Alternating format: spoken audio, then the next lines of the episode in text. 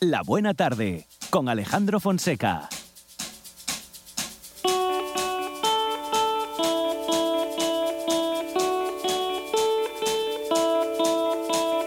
Put the pervert in a suit, take him out and light him up. Get him out of your system and warm your brand new bones. Sweep him in a shopping bag, call a car and take him slow through Nolita. Driver surprise me in a rose red hole with impeccable taste. We'll take the place over and let him go. Driver, surprise me.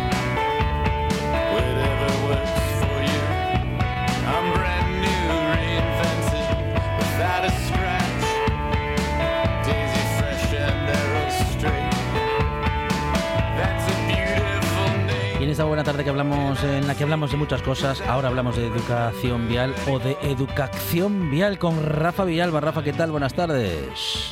Hola, muy buenas tardes, Alejandro. Bueno, aprovechando esta comunicación nuevamente para seguir conociendo cuestiones, secretos, bueno, secretos para nosotros, ¿no? Para los ciudadanos de a pie, digamos, que no tenemos tanto conocimiento respecto de lo que puede ser, bueno, o que son las normas de circulación.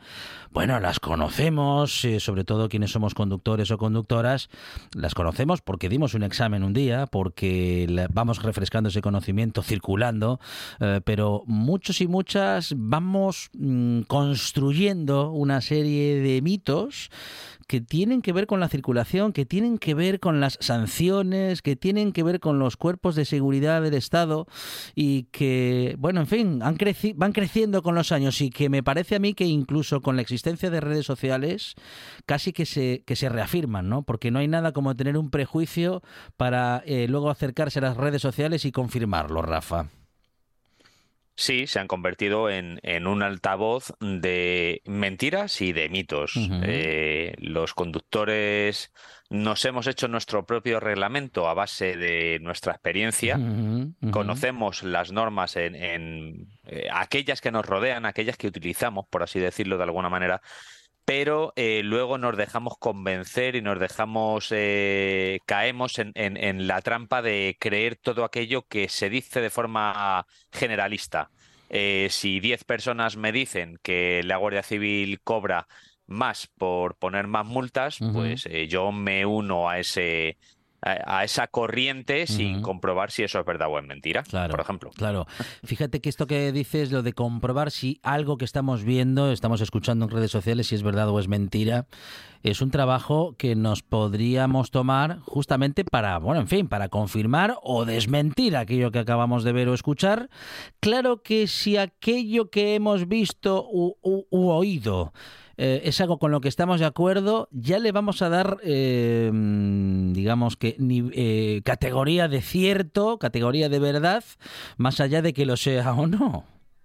Sí, hace un tiempo vi un chiste gráfico que, que decía, mira hija, esto, y dice, papá, eso es falso, ¿no lo ves? Y dice, pero ¿cómo va a ser falso si es lo que yo pienso? Y eso es lo que, eso es lo que cala, eso es lo que cala, es, si yo creo que una cosa debería de ser así, ya no lo compruebo, ya no lo, eh, vamos a hacer un, un estudio. Es, que me va a costar tres minutos comprobar si lo que, si eso que se está asegurando es verdad o no. Eh, eh, la mayoría de las veces, no todas, hay cosas que, bueno, que, que llevan mucho más tiempo, pero en este tipo de cuestiones es mucho más sencillo. Pero preferimos construir nuestra propia verdad y construimos, eh, pre- preferimos eh, creernos nuestra propia mentira, porque para nosotros, eh, al ser nuestra creencia, pues es dogma. Y como es dogma, pues allá vamos.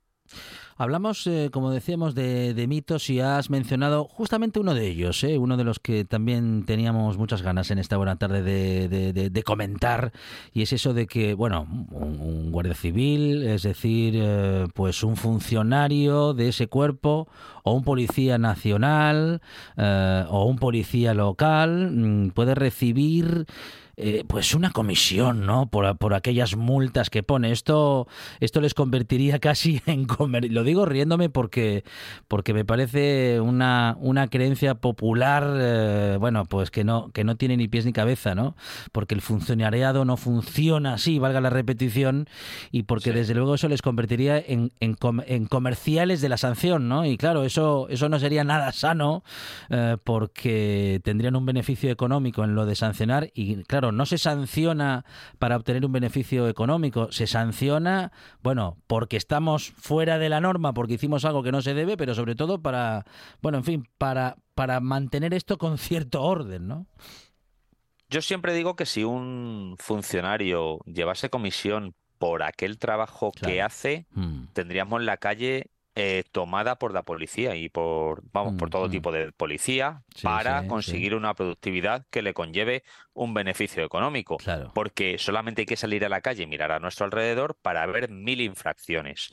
Eh, el tema de no es que había un complemento, efectivamente, por ejemplo, en Guardia Civil existe un complemento de productividad. Ese complemento de productividad no es mm, ni más ni menos, no lo conozco bien del todo, tendría que hablarlo con, con algún guardia civil para, para confirmarlo al 100%, pero hay cosas que, que se entienden como normales. Cuando tú estás en, en la calle, tu eh, trabajo es eh, detectar y sancionar eh, las miles de infracciones y durante meses y meses no ves ninguna, pues a lo mejor es que hay algo extraño, ¿no? en esa forma. Entonces, no es que se premie el que exista, sino que tu función no la estás cumpliendo. Esto suena un poco, suena un poco mal, ¿no? Su trabajo es eh, tocar el bolsillo de la gente, no. Su trabajo es al menos eh, detectar aquellas infracciones que ponen en peligro la seguridad vial de alguna manera y denunciarlas. Raro es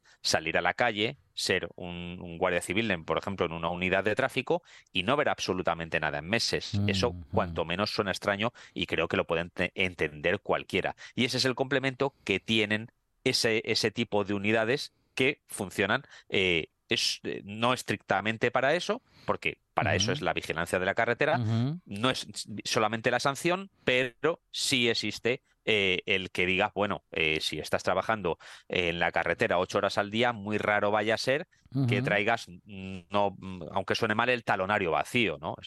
suena extraño. ¿Cuál, cuál es el, espíritu, digamos, de una, de una sanción? ¿Qué persigue eh, una, una sanción, una multa? La, rectificación, ¿no? el reconocimiento. Y ese es el problema. Porque no sé si decirlo así, en España somos así de bravos.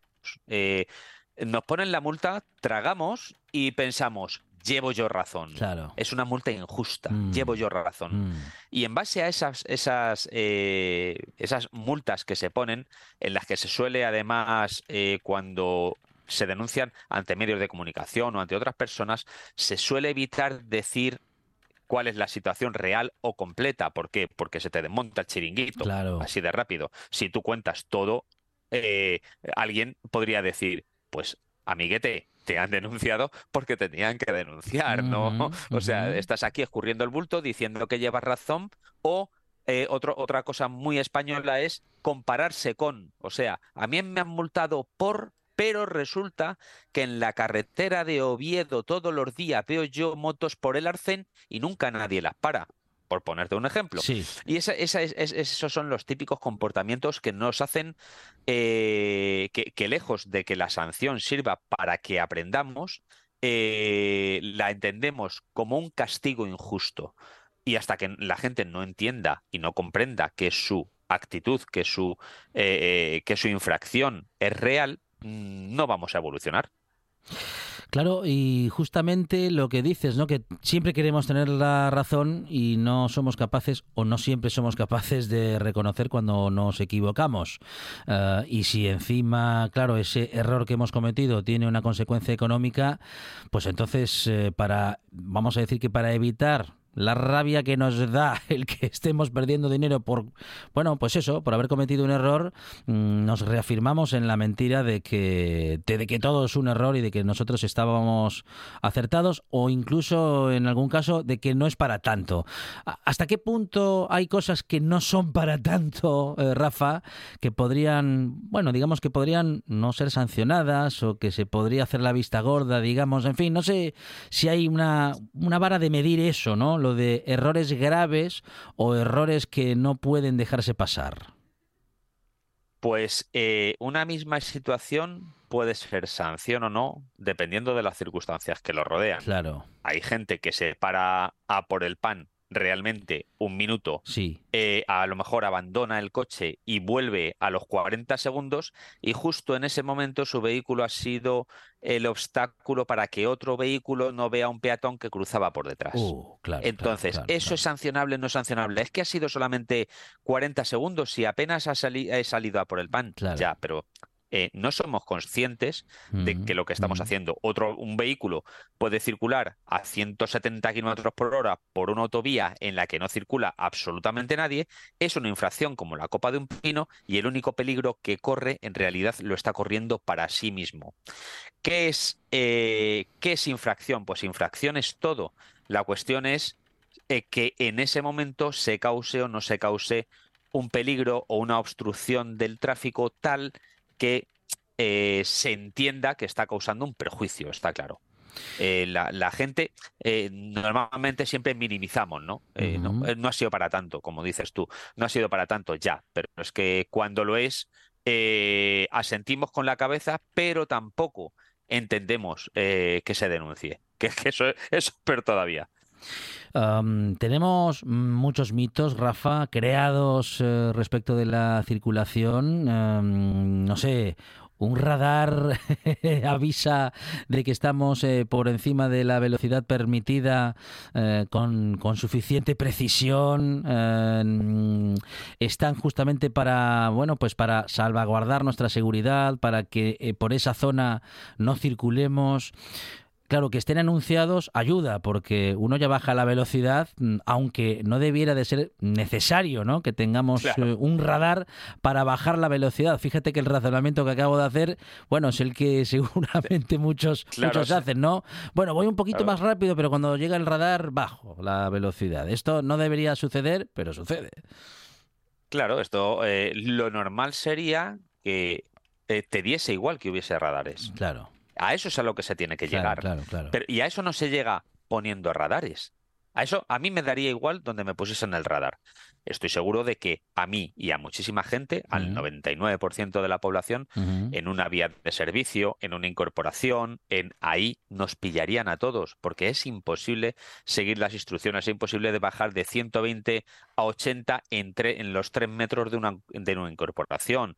Es imposible en un momento dado mantener los 30 kilómetros por hora en una ciudad cuando es una avenida grande, incluso los 50 en lugares como Madrid o Barcelona, donde la diagonal, Castellón, llana o, grandes infraestructuras, eh, resulta imposible mantener esa velocidad. Pero eso es una cosa. Y otra cosa es decir, yo salgo a la carretera, eh, me pego un viaje y voy preocupado por si me pilla el radar. Sinceramente, Alejandro, yo no voy preocupado. No he ido preocupado y no llevo, la mayoría de las veces, no llevo ni siquiera puesto el GPS porque no me, no me siento acosado por esos radares. Simplemente adapto mi velocidad a lo que dice la, a lo que dice de la norma. Y, ahí es donde se acaba eh, toda aquella famosa eh, afán, el, afán recaudatorio de la administración, ¿no? Eh, ¿Para qué, quién está a salvo del afán recaudatorio? Pues todo el mundo si cumple las normas. es así de sencillo. Rafa Villalba y su canal de Educación Vial es una de, de esos canales que tienes que visitar en redes sociales si quieres tener buena información respecto de la educación vial y si quieres sobre todo eh, pues em, contrastar si ese otro vídeo que has visto y que contradice a los que a las cosas que puede asegurar Rafa en el suyo, bueno, pues eh, es una buena forma de hacerlo, contrastar unas realidades y otras o unas versiones y otras y podrás descubrir dónde te dicen la verdad y dónde te están mintiendo. En Educación Vial te dirán la verdad y aunque a veces esa verdad no sea cómoda para ti como conductor o como conductora, bueno, pues hay que, hay que pechugar con eso porque, bueno, pues es lo que hay, como solemos decir. Educación Vial, un canal muy recomendable eh, del que tenemos noticias en la buena tarde de vez en cuando con Rafa Villalba. Rafa, muchísimas gracias. Muchísimas gracias a ti. Vaya promo me has hecho. un abrazo. Un abrazo, Alejandro. Un programa de viajes, turismo, aventura e historia lleno de contenidos didácticos con los que aprender y divertirse. Un escaparate turístico donde se incluyen información sobre casas rurales, hoteles, gastronomía, turismo de aventura, senderismo, festivales. Voy a volver a salir y quiero que me aplaudáis como si fuera yo que sé. Un buen día para viajar. Un programa de apoyo al sector turístico de Asturias. Los sábados y domingos a las 10 de la mañana. En toda Asturias. RPA, la radio autonómica.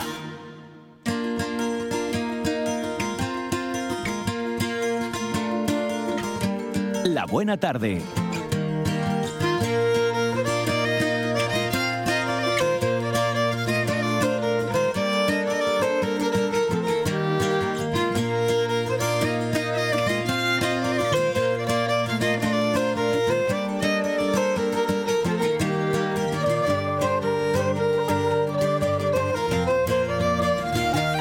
Solemos visitar lugares de Asturias, de esos que merecen la pena, de esos que de los que hay que saber y conocer detalles para que cuando los visites lo hagas con bueno pues con más pasión y con más argumentos.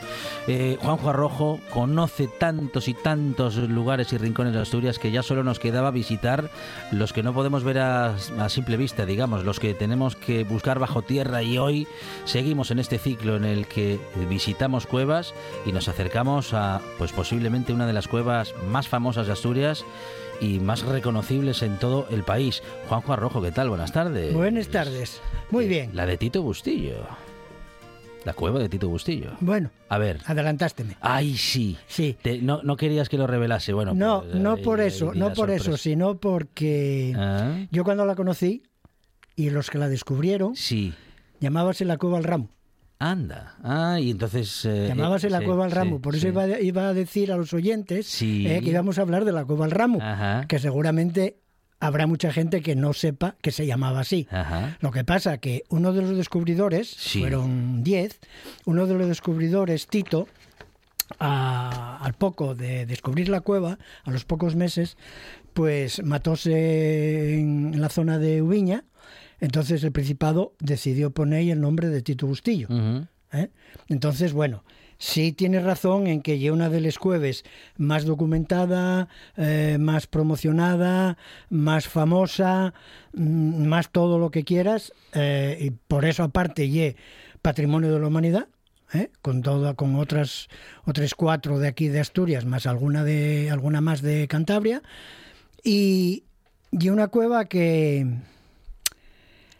mm, merece mucho la pena hacerse con una entrada, porque a ver, eh, desde el año 68, que fue cuando se descubrió, yo tuve la gran suerte que en el año 75 aproximadamente entré, no por donde entraron ellos, no por donde, eh, por eh, lo que se llama el, el Pozo del Ramo en el macizo de Ardines, entré por otra covachina que había y entré con, con el que estaba al cargo desde aquella época de, de- de la cueva y entré y solo vi, a ver, una ínfima parte, porque ya digo, yo tenía 25 años, no tenía ni pajolera idea de lo que era una cueva, llevaba una linterna de mano de aquellas de petaca, quiero decir, que vi lo que vi. ¿eh? Y esa fue la primera vez que yo entré. Luego tuve la gran suerte de que entré bastantes más veces. Y eh, ya después, cuando, cuando me hizo la consejería eh, el encargo de retratarles cueves, cuando llego a Tito Bustillo, estaba eh, don Enrique Rodríguez Balbín, hoy grandes amigos somos, hoy grandes amigos, pero de aquella, miróme así un poco de lado. Sí. ¿eh? A ver, él, él también hacía fotos, Ah, él ah, también tal, y que llegara ya un rapaz como yo, Eh. con una cámara, sí se dio cuenta que no era una cámara cualquiera, que era, era, la Hassel la que llevaba, que él también tenía Hassel. ¿eh? Yo llevaba la Hassel y llevaba la mamilla. Pero el primer encuentro no fue como muy allá. ¿eh? Mm. Pero bueno, luego ya vio de, de qué iba la película, vio de qué iba el tema. A la segunda o la tercera vez ya comimos juntos y el día de hoy, que ya digo, eh, tenemos eh, bastante, buena, bastante buena amistad. Entonces, eh, ya digo, eh, descubrieron la 10 personas ¿eh? mm, del grupo Torreblanca, del grupo de montaña Torreblanca, y va- vamos a ver. mm, Entraron el, primer día, pero nada, no vieron gran cosa. ¿eh? Sí dieron, con lo primero que dieron fue con lo del camarín de las vulvas, pero no vieron gran cosa. Pero luego volvieron, a la semana siguiente volvieron, el miércoles prepararon el material y ya el jueves ya bajaron. Bajaron y ya empezaron a ver todo aquello que, que, que, que, que se os puso delante los huellos. Tito, Tito, mm, apartóse un poco y flipó viendo lo que había. Y entonces dijo a los oye, que aquí hay unas pinturas fantásticas y tal, y tomaronlo un poco a pitu sereno. Pero ay, amigo, cuando volvieron para allá, pues vieron lo que había. Vieron que no era broma. Vieron lo que había. Entonces, ellos habían metido alguna cámara, pero eh, uno de ellos, eh, Ruperto, pues tenía un pariente en el periódico. Y entonces habló con la región. Y entonces fue Vélez a hacer las primeras fotos que hay, de, que se hicieron de, de la cueva. Entonces ya empezó a tener aquello mm, material y potencia para decir, aquí tenemos algo, algo grande. ¿eh? Entonces, mm, no quisiera, mm, eh, después ya, ya vamos a hablar de lo que hay la cueva, pero no quisiera olvídame de, de los que de los que descubrieron la cueva, que algunos 50 años después volvimos a la cueva a, celebrar el cincuentenario de la, de la cueva y eh, bajaron, 5 o 6 bajaron como hace 50 años. Claro, estamos hablando de que, por ejemplo, eh, mm, este Ruperto tenía 22 años. 50 años después bajó con 72. Ujú. Sí, sí, sí. ¿eh? Eh, Tito Bustillo, lógicamente, eh, murió. Luego está Eloísa Fernández Bustillo, hermana de Tito, que esa no bajó, entró por la, por la parte normal. Claro, sí. Y luego Eloísa Fernández Bustillo, esto Pilar González Salas, eh, también bajó por, por la entrada, o sea, entró por la entrada principal. Y Amparo Izquierdo Ballina y Fernando López bajaron por, por donde habían entrado la primera vez. ¿eh? Y luego está eh, María Pía Posada Miranda y Elías Pedrosa, Pedro Ramos Cabrero. Eh, eh, Malvares también eh, entró, como anda el hombre así con una pequeña muleta y tal, pues bueno, entró por la, Por la por la entrada entrada de abajo, sí. eh, que, se, eh, que se habilitó a posteriori, unos años después, para facilitar la entrada a la cueva. Porque ya digo, yo cuando entré, cuando entré por arriba, mm, llegué a una zona Habrá, vamos, yo si entres a la cueva y puede, y o sea, fuera de lo que lleva la visita eh, normal de la gente, hay una zona donde eh, no pasa la gente y hay unas escaleras que van a la antigua puerta por donde yo, por donde yo entré la, la primera vez. Y entonces, pues eso, que, que se celebraron los 50, los 50 aniversario de la entrada a la cueva y eh, fue un descubrimiento, ya digo, fantástico. Está situada en el macizo de Ardines, macizo de Ardines, eh, un complejo kárstico visitable, eh, de los visitables más interesantes de Asturias. Lleva una montaña caliza y dentro de, de lo que lleva todo el macizo eh, hay una, una serie de cuevas formadas durante miles, miles de años. Aquí estamos hablando que la de Tito Bustillo en la primera fase mm, está entre, digamos, 20.000, ¿eh? 20.000, 17.000 años de, de antigüedad. ¿eh? Y entonces hay varios, varios, varios cueves. No hay solo Tito Bustillo, el Tito Bustillo era más grande. Ujú. ¿eh? Y entonces eh, eh, está lo que lleva la cueva al tenis, que no hace mucho de una cueva que no está, no está cerrada y puede entrar la gente. Pero claro, mm, tú no puedes meterte en una cueva así por la de buenas. Tienes que ir un poco preparado. Claro. Entonces, eh, hará dos meses o dos meses y pico, Sí. alguien entró, hubo que ir a sacarlos. Vaya. ¿eh? Pero bueno. Luego, mm, quizá la que más arriba está y la más fácil de, de entrar, que está eh, que se asoma al río al río Sella, y luego hay otra que ye la Cuevona, que ahí se hacen conciertos. ¿eh? y el que tenga oportunidad, creo que ya lo hablamos un día, el que tenga oportunidad de asistir a esos conciertos, ye flipante, la sonoridad, el sitio, y eh, una, una cúpula grandísima y hay un...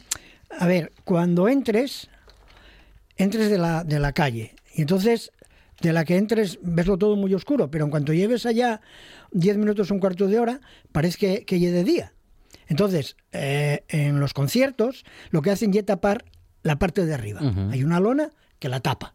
Entonces, escuches el concierto, ya tienes la vista habituada a la poca luz que hay y tal, porque hay alguna luz para los músicos y para los danzantes y tal. Pero ¿qué pasa? Que cuando acaba el concierto quiten la lona. Y entonces de repente parece que sea de día. Oh, y... Parece que sea de día. Y hay que hacerse a esa, a esa luz otra sí, vez, ¿no? Sí, sí, no, y es muy sí. fácil, y muy Mm, fácil. mm. Yo me acuerdo que al poco de, sí, yo creo que al poco de empezar a hacer las, las, visitas y, y a habilitarla y todo eso, a mí se me, se me pidieron unas fotos para cuando la gente subiera a, a la cuevona, había una locución explicando un poco lo que era todo el macizo de Jardines, lo que era toda la, lo que era la cueva y se proyectaban imágenes sobre las paredes. Pasa que eso me parece que duró dos o tres años y no hubo manera de recuperarlo y ya no hay, vamos, ya salvo que yo sepa, salvo los conciertos, no hay otra actividad que se haga, que se haya, que se haga. Y luego tenemos otra, que ya es la Yoseta. A ver, la Yoseta entres y está comunicada mm, por un pequeño pasillo, pero que está muy angosto, con la de Tito Bustillo. ¿Eh? Entonces, esos son mm, les, tres jueves, aparte de Tito Bustillo, también en ese, en ese macizo que hablamos, macizo de Jardines, que ye muy interesante y ye muy guapo además. Subir arriba, porque desde ahí tienes una vista fantástica en días eh, eh, despejados de lo que ye todo el Cantábrico y si no está tan despejado, por lo menos estás viendo tú arriba de Sella. ¿Eh? Estás viendo toda la, la- desembocadura del río Sella, arriba de Sella y todo eso. Pues eh, tenemos que visitar, bueno, los que no hayan visitado Tito Bustillo, que seguramente quedarán muy pocos asturianos, muy pocos oyentes, ¿eh? que no hayan visitado todavía Tito Bustillo. Como decías en el inicio de nuestra conversación, Juanjo, merece la pena.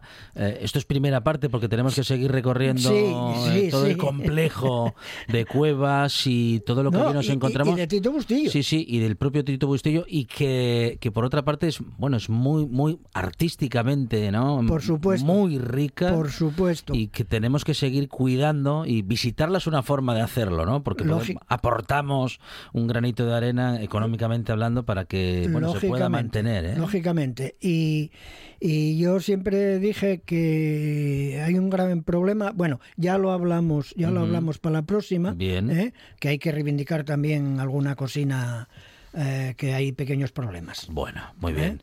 Con Juanjo Arrojo vamos a seguir visitando y conociendo cuevas en Asturias y además, como en este caso, su historia, sus descubridores, el porqué del nombre.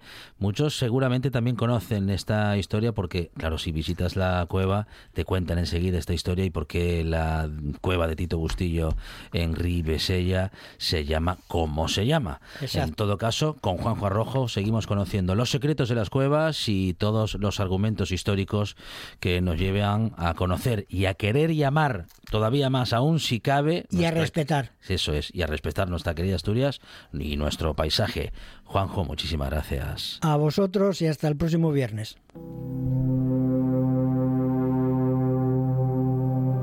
La Buena Tarde con Alejandro Fonseca.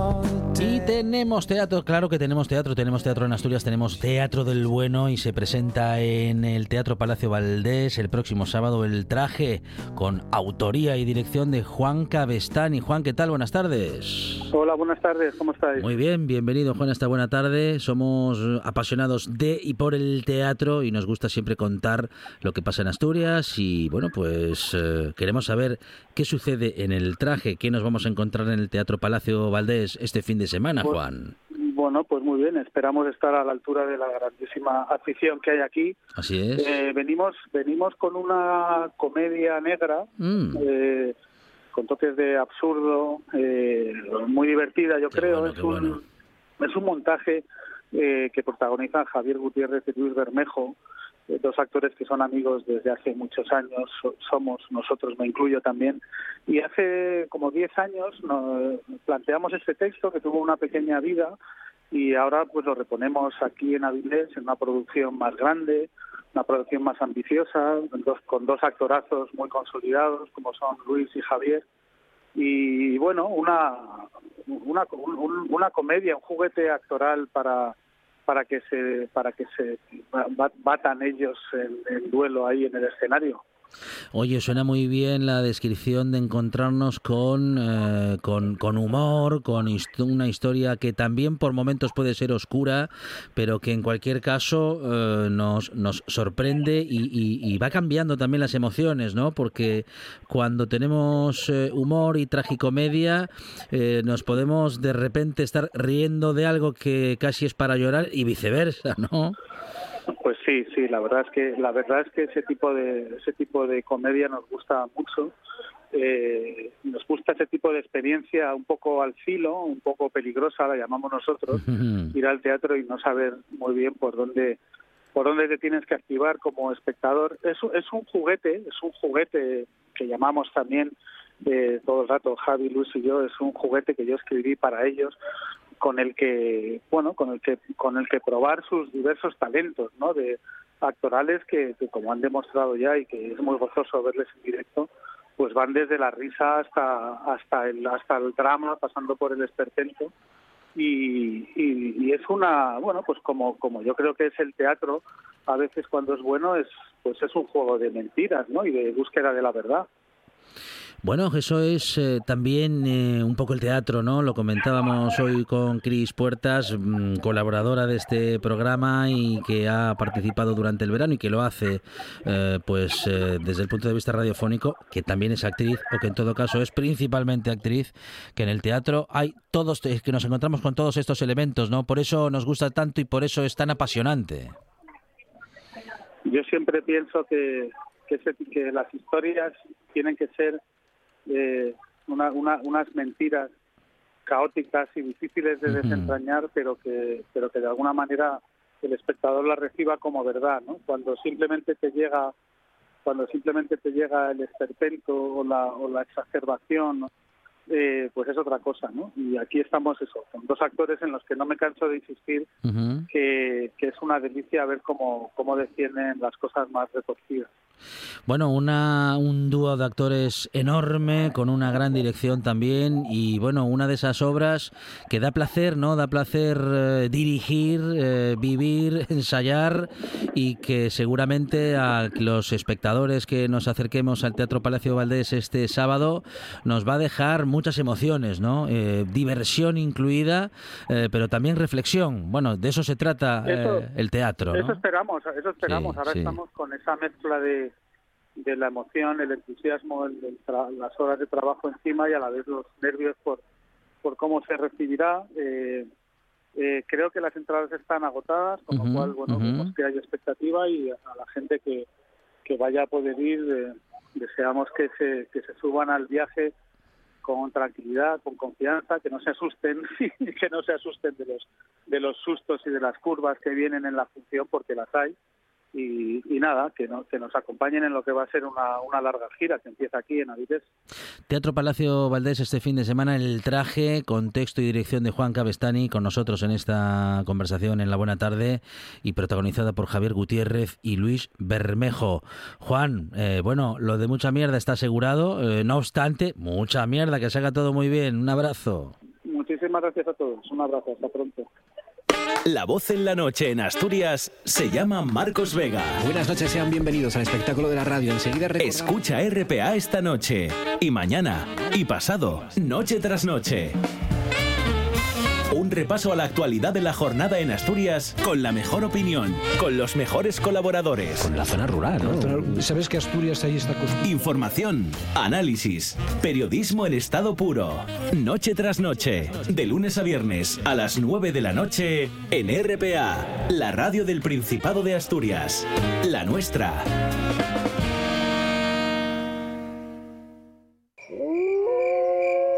¿Es un documental sobre lobos? No, hija, no. ¿Es una película de terror? No, hija, no. Entonces, ¿qué es? Como no se hace con él, porque lo, lo había primero, o sea, yo, se quedó como parado.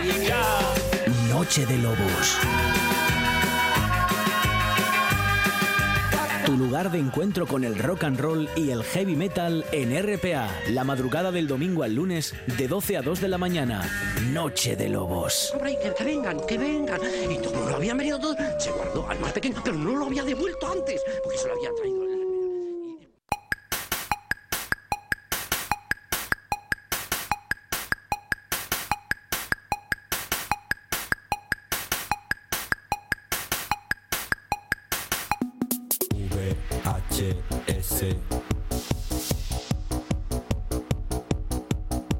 VHS VHS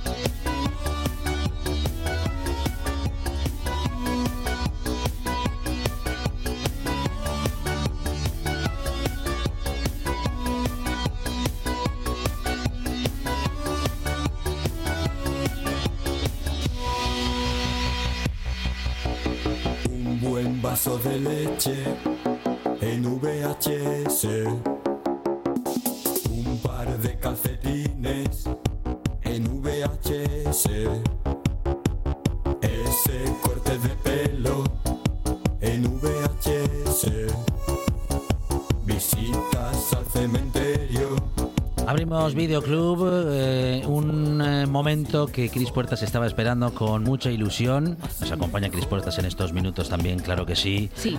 En estos eh, minutos en los que eh, estamos con una gran guía, como es nuestro director de cine, José Fernández Ribeiro. José, ¿qué tal? Buenas tardes. Muy bien, buenas tardes. Bueno, guía en esto del cine, del buen cine, bueno, del buen cine y del otro también. Todo el cine es bueno. Eh, está bien Los que esa amamos el también. cine Claro sabemos que, sí. todo está hecho con amor. Eso es, Esa eso gente ha es. madrugado para rodar. Hay que amarlos. No pasa nada. y vamos, ¿eh? Algunos, ni, se- algunos ni se molestaban en madrugar tampoco. Bueno, pero no, pues, pero- o se recogieron tarde. no veía yo ayer Franco de madrugar mucho, lo veía así más bien de recogerse tarde. Eso es verdad, Sí. eso es verdad. Pero bueno, pero bueno, a ver. a Bueno, ver. tre- tres películas al menos, ¿eh? Tres películas tenemos en este videoclub y vamos a comenzar con una de la que seguramente vamos a hablar largo y tendido porque es una película... Bueno, para comentar muchas cosas, ¿eh? Y Esa pausa. No digo, no digo más, no digo más porque es una gran peli y vamos a ver cómo envejeció y vamos a comentarlo especialmente con Cris Puertas. Bueno, vamos a, vamos a ello. Vamos a Pero, ello. pero ¿qué está pasando? Es, pero nada de esto se me cargó a mí. Fueron todos ellos. Yo no tenía ¿Solo nada. fuimos nosotros? No son gastos míos. Explícale esta puta mierda. ¡Son vuestros putos cargos! ¡Están aquí! Díselo, se les graba como viajes y corridas, tranquilo. Viajes y comidas. Viajes y comidas. Sí, eso he dicho. No, has dicho viajes y corridas. No es verdad. Lo has dicho. ¿Cuándo he dicho Sí, eso? has dicho viajes y corridas, viajes y corridas, ¿vale? Sé que te molesta lo de la cena y tiene sentido porque nos gastamos mucha pasta, pero he dicho viajes y comidas. No me digas lo que has dicho, lo he oído. dicho viajes y corridas. Ha dicho Ha viajes y corridas. Sí, por supuesto, Sí, sin yo duda. lo Lo intentaba. Es Joder, está sudando, papá. Es tuya ¿Lo ves? Así me gusta. Quiero que te abras más. Te va a arrancar la cabeza. bueno, grandes, grandísimas actuaciones en esta peli, mucho sentido del humor y una película políticamente incorrecta, ¿no? Sí, sí, sí, la última gran gamberrada de Martin Scorsese, que además yo creo que era el director ideal para, bueno, hacer o contar la historia de bueno, basada en las memorias de Jordan Belfort, este, este lobo de Wall Street, que, bueno, de, consiguió a su manera cumplir el sueño americano de la manera más, más bestia y más eh, indecente posible, por decirlo de alguna manera. Y, y bueno, eh, la película es un, como digo, una gamberrada de principio a fin que, que bueno, nos mete en la historia, tanto porque la historia está muy bien narrada, por- como por el, ritmo y la forma de, de contarla de, de Scorsese, que es eh, una batidora absoluta, ¿no? Es como si... Es impresionante qué ritmo que tiene esta peli, es verdad. Es una Eh, gozada. Y, y- y cómo está DiCaprio, ¿no? Claro, claro. Es una actuación, la de Leonardo DiCaprio, brutal. Sí, había trabajado unas cuantas veces eh, con el director. Ya, de hecho, va a estrenar ahora este mes o el mes que viene una película nueva con Scorsese eh, y ya había trabajado unas cuantas veces con él y, y, bueno, aquí vuelve a demostrar que, bueno, todo lo de lo que es capaz, ¿no? Él igual que Margot Robbie, que eh, Matthew McConaughey que aparece por ahí, eh, o sobre todo Jonah Hill, que era una sorpresa verlo tan desatado como lo vimos en este papel eh, y en momentos bueno inolvidables de esta película, ¿no? Como por ejemplo cuando se, se pelean DiCaprio y Jonah Hill por toda la casa. Es un momento bueno tan absurdo como, como divertido y, y, bueno muy difícil de conseguir que, que alguien te acepte este tipo de, de- de cine así sin sin bueno sin que te caiga la del pulpo encima ¿no? de todo tipo de críticas y demás sí que es verdad que no se llevó ningún premio gordo digamos tuvo cinco nominaciones a los Oscar y tal pero pero bueno eh, yo creo que los admiradores del cine de Scorsese y tal e incluso los los más eh, clásicos, más eh, cine, bueno, pues digamos más eh, de sus inicios, ¿no? Taxi Driver eh, Ujú, eh, y ujú. demás, El Toro Salvaje, pues entienden que esto es eso, como meter en la batidora, pues eh, Toro Salvaje, Taxi Driver, Malas Calles, Joque Noche, cosas así, y, y, bueno, y, y añadir un poco de, de la locura de esta historia real eh, y sale esto, ¿no? Y yo creo que salió muy bien y es muy, muy divertida y para empezar la, la tarde hoy yo creo que era la película perfecta. Envejeció bien esta peli, Chris Tiene Puertas? momentos apoteósicos. Esta Sí. película tiene momentos Sí. apoteósicos. O sea, yo todo lo que es toda la secuencia del FBI, de la llamada porque que estaba diciendo. yo- la primera la primera vez que él entra en, en, aquella, en aquel local terrible eh, a hacer televenta y está. Eh, ¿Cómo lo digo? Está haciendo mímica mientras está, está, está consiguiendo que le compren unas acciones. Es tan divertida. Es, eh, Scorsese consiguió ser el Martin Scorsese del siglo XXI. Sí. Dijo, no, el Martin Scorsese del- del siglo XXI soy yo, que acabo de cumplir 70 años. Es lo que hizo, básicamente, y es una pasada, es una maravilla. Es cierto que ya se la pregunta por, la, por lo que va, y me fastidia que me la hagas a mí, porque es porque Sí, soy chica, pero sí, bueno, vale, sí. pues me la como. Pero, pero creo sinceramente que, que sí, que, que, que lo que está contando tanto sobre el mundo laboral como el, el- el tratamiento de, de la mayor parte de los personajes eh, o el rol de, de en esa época, creo que está contado como nosotros realmente ahora mismo lo vemos. Otra cosa es que si estuviera rodada 3, 4, 5 años más adelante, muy poco tiempo de diferencia, yo creo que estaría más resaltado. Mm, Eh, ento- mm. pero, pero es muy disfrutable y las cosas que chirrían, chirrían porque estamos haciendo un mundo mejor. Muy bien, Sí, muy bien, bien, bien, bien, bien. Así, así sutilmente Es que a eso, me meto. a eso quería llegar. Es que a Sigue mí- siendo una gozada. A mí ¿eh? me ha hecho ruido. Sí, al pero eso es porque volver el mundo está cambiando. Mm, el mundo está mm, cambiando y mm. nos, nos, eh, nos resulta más extraño el tratamiento Tenemos de... un filtro morado ahora, ¿no? Para- Eh, para- eh, creo claro, que claro. sí, que simplemente empatizamos más Por decirlo con... de, de- de- Claro. de alguna manera, ¿no? Pero Sí, bueno, sí. también, también recordemos lo que le pasaba siempre a, a Oliver Stone, que esto lo tenemos comentado tú y yo mucho en nuestros círculos, José, de, de- de que siempre se le malinterpretaba, ¿no? En plan de, Sí, sí, de, eh, Wall- la propia Wall Street y tal, no sé qué, de, de, Claro. ah, que esto, es, esto es lo que hay que hacer. Y Claro, es como, no, yo claro. estoy denunciando. Claro, él cuenta, claro, él cuenta Yo estoy diciendo que no. Claro, otra cosa es Martín Scorsese aquí. Y Scorsese eh, juega bueno, con el tema pues, de qué estamos vendiendo. Estamos vendiendo humo, estamos, estamos eh, Lo hundiendo. lo sí, labo- en lo laboral dice eso y habrá gente que se Mm, flipe en plan de yo quiero hacer eso. Y el, el- el tratamiento de la familia, de, de, la- de la- de- de las drogas, de las mujeres, de, de los roles que tienen el resto, de- yo creo que también tampoco es positivo. No, no, claro. creo, creo que no lo juega a favor. Y que aún así nos chirríe, pues yo creo que eso, que eso está muy guay. Sí, sí, sí. Es verdad que los personajes son, son muy tridimensionales, ¿no? Eh, todo, y Margot Robbie también. Entonces, bueno, no es, no es, no lo juega mal, no lo hace nada mal. No, no, desde luego no es una película que, bueno, eh, como las que comento en primer lugar muchas veces, ¿no? De, de Mariano Zores y de gente similar que, bueno, enfocaban las cosas de una manera completamente distinta. Entonces, bueno, yo creo que está eh, haciéndonos ver este punto de vista de la época en la que nos lo cuenta, bueno, pues creo que está contado de la manera más sutil que pudo dentro de la gamberrada que era, no sé, creo. Pero bueno, no Mira, lo sé. o sea, José es un genio, o sea, y es una persona, es muy difícil hacer la sección de José como la hace José con este talento, porque conseguir meter la palabra sutil y que sea veraz en esta película en concreto, esto, o sea, ni Da Vinci, o sea, es una cosa loca, es dificilísimo, y, y, es- y tiene razón. El Lobo de Wall Street, primera película de la tarde con la que abrimos Videoclub y sigue. Perdone, se me ha caído el dinero. No se preocupe. Señor Castro, no puede usted encerrarse. Lo prohíbe el reglamento. La puerta tiene que estar siempre abierta. Es de paso. ¡Estoy desnudo! Bueno, mañana hablaremos. Me debe cuatro semanas. No haga caso. Es una bruja.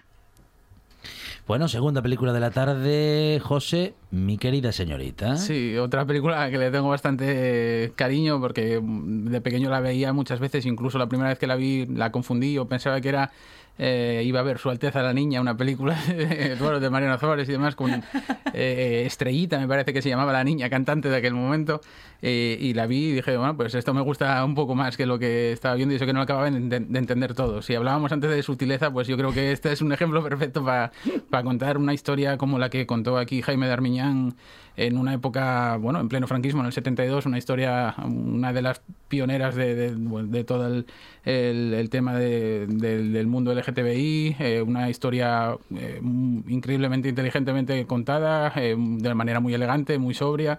Eh, que va mucho más allá de, del protagonismo de, de, López Vázquez, que consiguió aquí pues uno de sus espaldarazos definitivos como actor, ¿no? Ya era muy conocido y eh, no solamente se convirtió la película en un éxito por eh, ver a, López Vázquez vestido de mujer, sino por luego eh, todo lo que ofrecía la película independientemente, ¿no? Porque nos contaba, bueno, la historia de una mujer, o que eso pensaba, ¿no? Que, que uh -huh, veía uh -huh. que se quedaba soltera, no sabía por qué sus relaciones con la gente no eran las que parecían las normales y sobre todo por cosas como que se tenía que afeitar cada día, ¿no? Entonces, bueno, nos, eh, es una película que chirría mucho porque, eh, bueno, superó la censura sin mucho problema y, y la verdad es que consiguió, eh, bueno, empezar a hacer una, una, crítica, digamos, o, o, hacer ver que había más cosas de las que se contaban normalmente en relación a, a cómo se puede sentir cada uno y lo hizo de una manera increíble, ¿no? No solamente fue la película que representó a España en los Oscars como película de habla en inglesa, sino que eh, López Vázquez aquel mismo año había tenido otra peli nominada eh, que incluso ganó un Oscar eh,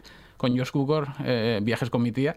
Y fue el momento en el, de, de, en el, que López Vázquez estuvo a punto de, de ser secuestrado por Josh Cukor y compañía porque mm, se lo querían llevar mm. a hacer, a hacer no, cine con ellos. Normal. Lógico, claro. sí, sí. Solamente que, claro, él veía que eh, sensatamente dijo que, él, que bueno que en España bien o mal no le iba a faltar el trabajo para lo que iba a hacer y que a esas alturas que ya no se veía ni aprendiendo inglés ni mucho menos tenía ¿no? unos peliculones todavía por hacer luego, tremendos sí. ¿eh? ¿eh? sobre todo cuando como mm, en este caso mm. pues empezó a mostrarse en otro registro diferente al que venía enseñando habitualmente, ¿no? Entonces, bueno, yo creo que estas películas, eh, y sobre todo los años 70, tanto el cine americano como hablábamos antes, como en España, hay muchas cosas muy interesantes, muy olvidadas, y, y esta es una de ellas, y yo creo que es eh, una película que merece mucho la pena rescatar a Dios. Amamos a José Luis López sí. Vázquez, Cris, a que sí. Profundamente. Sí, señor. Profundamente. Lo amamos, lo admiramos y siempre, siempre que lo nombramos nos emocionamos ¿eh? en esta buena tarde. Eh, bueno, pues mi querida señorita, segunda película de este videoclub que sigue abierto y que nos lleva ya a la última película de la tarde. ¿No crees? No puede ser. ¿Cuándo sucedió? Aún no lo hemos averiguado. Ahora mismo acabo de recibir el informe. ¿Ha sido en el hotel? No, le tendieron una trampa en alguna parte. Verá, el Führer acaba de llegar a Varsovia y nos proponemos brindarle un gran recibimiento esta noche con una representación teatral, así que abrieron el Teatro Polski. Al tratar de montar un decorado se rompió uno de los accesorios y cayó el cuerpo del profesor Silesky. ¿Pero quién pudo hacer semejante cosa? ¿Tiene idea? La bala que encontraron en su cuerpo procedía de un revólver del servicio británico y ayer los británicos lanzaron a alguien en paracaídas. Así que el único misterio que queda es dónde está este hombre y créame, vamos a atraparlo. Bueno, última película de la tarde, Ser o no ser. Sí, otra, otra joya eh, que me encanta. Está escrita. Os estáis riendo. Claro, a ver, si no me toca hacer producción de, de este programa, yo procuro entrar en la sección de José, y lo voy a confesar aquí en las ondas, sin saber lo que va. Entonces, en cuanto ah. escucho los audios, empiezo. Entonces, claro, me habéis visto como si fuera el Día de. Reyes, y yo en plan sí. empiezo a escuchar y yo, ay, ay, ay, ay, ay, que es ser o no ser, que vamos a hablar de esto, qué ilusión. Sí, es, es que, Es un un unpacking en, en la radio, de- directamente. Sí, es una película que a mí me, me encanta también, posiblemente una de las eh, sátiras o antinazis o discursos antimilitaristas más, más grandes del cine, que por desgracia creo que está más olvidada también de lo que debería, a pesar Mm. de ser un título muy grande, pero no se repone habitualmente en televisión todo lo que creo que debería y una de las grandes películas de tanto de Lubitsch como de Carol Lombard, ¿no? que es, brilla por sí sola en esta, en esta película, una película que bueno, nos cuenta una historia a priori, digamos, que ya hemos visto muchas veces, como el tema de espionaje, de, Gestapo, de, de demás, pero con un sentido del humor, un ritmo, unos diálogos brillantes, eh, si antes hablábamos del ritmo de, Scorsese, pues aquí con estos diálogos es, es también una, una gozada, en una película del 42 y, y bueno, una, una joya también inolvidable de, de nuestro cine, ¿no? o sea, de nuestro cine, del, del cine en general, ¿no? porque yo creo que es eh, una película que le pones a un chaval ahora joven y el ritmo no, no creo que le chirríe demasiado, le chirriará más que sea en blanco y negro que el ritmo, desde Mm. luego. Bueno, decirle nuestro cine a un cine que no se hace aquí no, no está mal tampoco, ¿eh? porque claro, Chris, el Forma, cine lo, forma lo- parte de sentimos nuestro, ¿no? Claro, forma Claro. parte de nuestra vida. Eso Sí, es como sí. cuando, cuando muere algún cineasta que... Mm, mm. yo, yo siempre lo, pongo el ejemplo de David Bowie, ¿no? que no es cineasta, Mm, pero entendedme. Sientes orfandad porque te ha criado. Mm, en cierto modo, la vida cultural que tú, que tú tienes tiene que ver con eso. Y Lubitsch, eh, yo creo que para toda la persona que le guste el cine, eh, al final es, es familia. Es, nues- es asturiano, la Nueva España. Busquen, por favor, que tiene que haber algún tipo de vínculo con, con algún lugar de Asturias. Que de Colunga De Colunga, por favor. La conexión está siempre asegurada con nuestras emociones porque el cine va directo allí y esto es eh, por lo que nos gusta tanto el cine y por lo que compartimos esta pasión cada semana con José Fernández Ribeiro, en estos días también con Cris Puertas y con esta última historia llegamos ya al final del programa. Las noticias de las 6 llegan a RPA. Nosotros nos despedimos hasta el próximo lunes. Buen fin de semana para todos y para todas. Cris, muchas gracias. No, no, a vosotros. Yo aquí vengo a gozar. José Fernández Ribeiro, gracias. A vosotros, gracias. El cine, bueno, no sigue, pero la radio, claro que sí. La radio sigue, noticias y después Arancha Nieto y el Directo Asturias para recorrer toda la región y saber qué hacer el fin de semana. Eh, buen fin de semana. El lunes, más buena tarde y más radio. Buen vaso de leche en VHS.